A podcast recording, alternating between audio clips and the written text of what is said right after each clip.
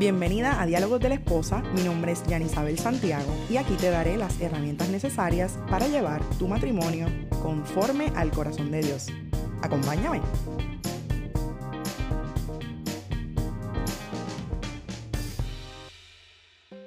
Hola, hola hermosas, feliz martes, espero que se encuentren bien. Yo estoy bien contenta porque hemos llegado al episodio número 50 de este podcast y de verdad amigas que casi no puedo creerlo.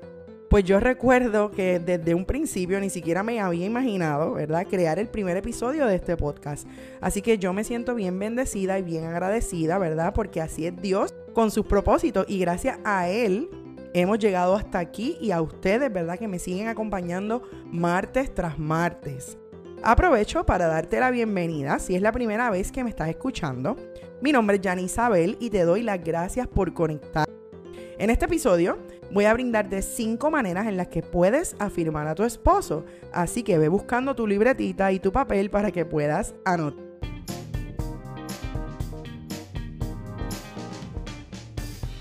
Como te estaba diciendo, hoy voy a hablarte acerca de las palabras de afirmación. Estas palabras se tratan de palabras o gestos que son necesarios en todos los seres humanos. Amiga, no puedes pensar que porque tu esposo es hombre, no necesita palabras de afirmación. Estas se tratan de palabras o acciones que le brinden ánimo a tu esposo, que le estimulen en su día a día. Se trata de palabras amables y de palabras humildes. Te cuento que la manera en la que tú le hablas a tu esposo, la forma en cómo lo tratas, y la manera en cómo le pides las cosas pueden ser de gran influencia en él. Como dice mi mejor amiga, nosotras las esposas somos las que mantenemos la armonía en el hogar. Así que estas palabras o gestos de afirmación pueden dividirse en varias categorías. Por ejemplo, pueden ser palabras estimulantes, como tú puedes, confía en ti, todo va a estar bien. Pueden ser palabras de ánimo, como ya casi lo consigues, sigue hacia adelante, no te rindas. También se trata de palabras amables. Qué guapo está hoy. Me encanta que estés en mi vida. O también puede tratarse de peticiones que tú hagas a tu esposo, pero utilizando palabras humildes, como por ejemplo, mi amor, me encantaría que me ayudaras sacando la basura de la casa. Las cinco maneras en las que puedes afirmar a tu esposo son las siguientes. La número uno es que le demuestres que él es importante para ti. Muchas veces nosotras, como esposas, queremos sentirnos, ¿verdad? Que somos importantes, que nuestro esposo nos ama, que él nos da el lugar que nos corresponde, pero a veces se nos olvida hacerlo con ellos. ¿Cómo hacemos esto? Mira, tú puedes hacer preguntas ofreciendo tu ayuda, ¿verdad? Y también preguntándole cómo él está. Un ejemplo. ¿Hay algo en lo que pueda ayudarte hoy? Sí, ellos a veces también necesitan ayuda en tomar decisiones, obviamente, ¿verdad? En su día a día, en cosas del trabajo, eh, en quehaceres del hogar también eh, ellos necesitan que tú les ofrezcas si hay algo que puedes hacer por él. De la misma manera le puedes demostrar a tu esposo que es importante para ti todos los días preguntándole cómo está. A veces nosotros pasamos los días y no le preguntamos a nuestro cónyuge cómo te sientes, cómo está hoy, cómo te va, cómo te, te van tus emociones, hay algo que te esté pasando, hay algo que te puede ayudar. Y todos estos ejemplos que te estoy dando se engloban en que tú le vas a demostrar a él de esta manera lo importante que él es para ti. Ese espacio, ¿verdad?, que él ocupa en tu vida. La segunda manera en la que puedes afirmar a tu esposo es preguntándole su opinión acerca de algo y dándote tú misma la oportunidad de tomar su consejo en serio. Y aquí me detengo un poco. Hay veces que nosotras, por ejemplo, te voy a dar un ejemplo sencillo, le preguntamos a nuestro esposo ¿qué tal se nos ve alguna pieza de ropa?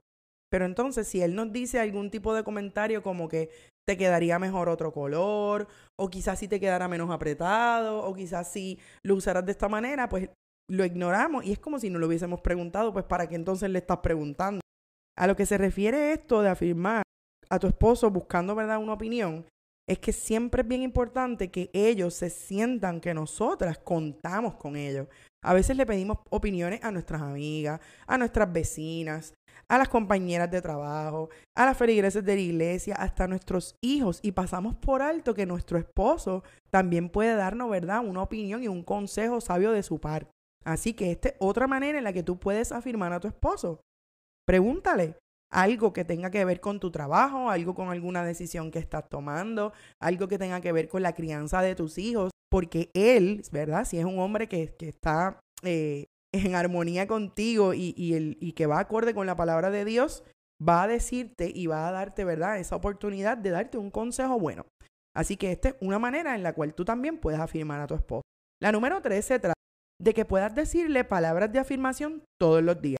Esto no es que esperes que llegue el día del amor de la amistad o el día de su cumpleaños o en Navidad, sino que trates de que tu diario vivir sea un, momento, ¿verdad? Un momento ideal, idóneo para que tú le digas palabras de afirmación. ¿Cuáles son esas? Son las más sencillas, las que a veces se caen de la mata y nosotras a veces las olvidamos por completo. Un gracias por ser agradecido.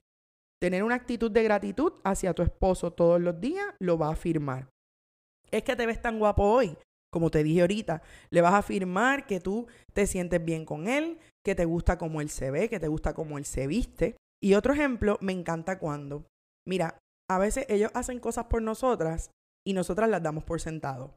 Por ejemplo, me encanta cuando juegas con los niños de esta manera. Me encanta cuando sin decirte nada botas la basura. Me encanta cómo eh, te, te, vestiste hoy. Me encanta cuando te sientas a hablar conmigo. Me encanta cuando por las mañanas sacas espacio para darnos una tacita de café.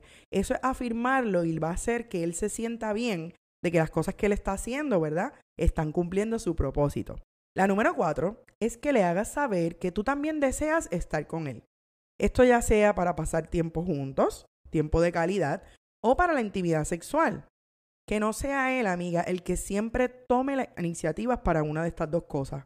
¿Por qué? Porque eso le dice a él que tú también lo que a ti también te gusta pasar tiempo con él, que a ti eh, te gusta su presencia y sobre todo en la parte de la intimidad sexual, que tú disfrutas de su cuerpo. Así que si eres de las mujeres que no les gusta tomar la iniciativa porque sientes vergüenza o porque hay algo que no te está gustando, lo primero que tienes que hacer es sentarte a dialogar con él para que juntos, ¿verdad? Ideen y creen esa manera en que tú te sientas cómoda y puedas también ser la que inicie o los tiempos a solas, los tiempos de calidad y los tiempos de intimidad sexual. Esto créeme que va a afirmar también a tu esposo. La número cinco es una bien difícil y es esta. A veces las puertorriqueñas o las mujeres latinas tendemos, mira, a veces sin darnos cuenta por cosas de la cultura, o también lo hacemos intencionalmente y esto se trata de que evites avergonzar a tu esposo frente a otras personas. A veces, ¿verdad? La confianza, si estamos con familia, si estamos con amigos cercanos, como dicen acá en Puerto Rico, se nos va la chaveta, ¿verdad? Y con, con bromas y con cosas, a veces le faltamos el respeto y avergonzamos a nuestro esposo de la manera que le hablamos a los demás. Así que hay que estar bien pendiente a esa actitud, de ese body language que tenemos, ¿verdad? Este, con ellos, porque definitivamente hacer eso, estar avergonzando a tu esposo, ya sea por algo que hizo mal en el día, por su trabajo, por acciones que hace, por em, eh, dificultades que enfrenta, no es algo bueno, es algo que atenta, ¿verdad?, contra el respeto que nos pide Dios en su palabra que nos tengamos los unos a los otros. Este tipo de conducta lacera las emociones de tu esposo. A veces no te das cuenta y a veces un chiste aquí, un chiste allá, pero eso va lacerando poco a poco, ¿verdad? Como gotita que va cayendo en sus emociones y por consecuencia también va a lacerar las tuyas. Porque dependiendo de la personalidad y temperamento que él tenga, puede que no se sienta avergonzado, puede que se avergüence y al momento te, y te avergüence de vuelta, ¿verdad? Y eso es bien feo para, para hacerlo frente a los demás, incluso para hacerlo en su intimidad, porque tampoco deben avergonzarse, ¿verdad? Este, en su intimidad mutuamente. Y también, si eh, una de las consecuencias que, que, te puedo poner aquí de ejemplo es que si él se siente avergonzado, pero no lo comunica y no te lo deja saber, va a haber un momento en que va a explotar. Y te va a dejar saber que no le gusta cómo tú te estás comunicando con él o hacia él, ¿verdad? Al frente de los demás. Así que es bien importante que evites avergonzar a tu esposo y eso también lo va a afirmar porque él va a entender que él tiene una esposa que le respeta, ¿verdad? Y que le da su lugar. Para afirmar todas estas cosas que te estoy diciendo, te voy a invitar antes de que terminemos este episodio a que vayas a la, palabra de Dios. ¿Por qué? Porque la palabra nos alienta en todo momento a ser personas amables unos con otros y tratarnos de buena manera. Oye, con nuestro prójimo y nuestro prójimo está en casa. Nuestro primer prójimo es nuestro esposo y nuestra familia con nuestro esposo es el mejor lugar donde podemos practicar ese trato que el Señor nos pide. En el libro de Romanos, capítulo 10, eh, perdón, capítulo 12, versículo 10, te lo repito, Romanos 12, 10, el apóstol Pablo exhortó diciendo, ámense unos a otros con un afecto genuino y deleítense al honrarse mutuamente. Estas dos palabras que yo resalto de este versículo, que son afecto y deleite, para mí, amiga, deberían ser nuestro pan de cada día.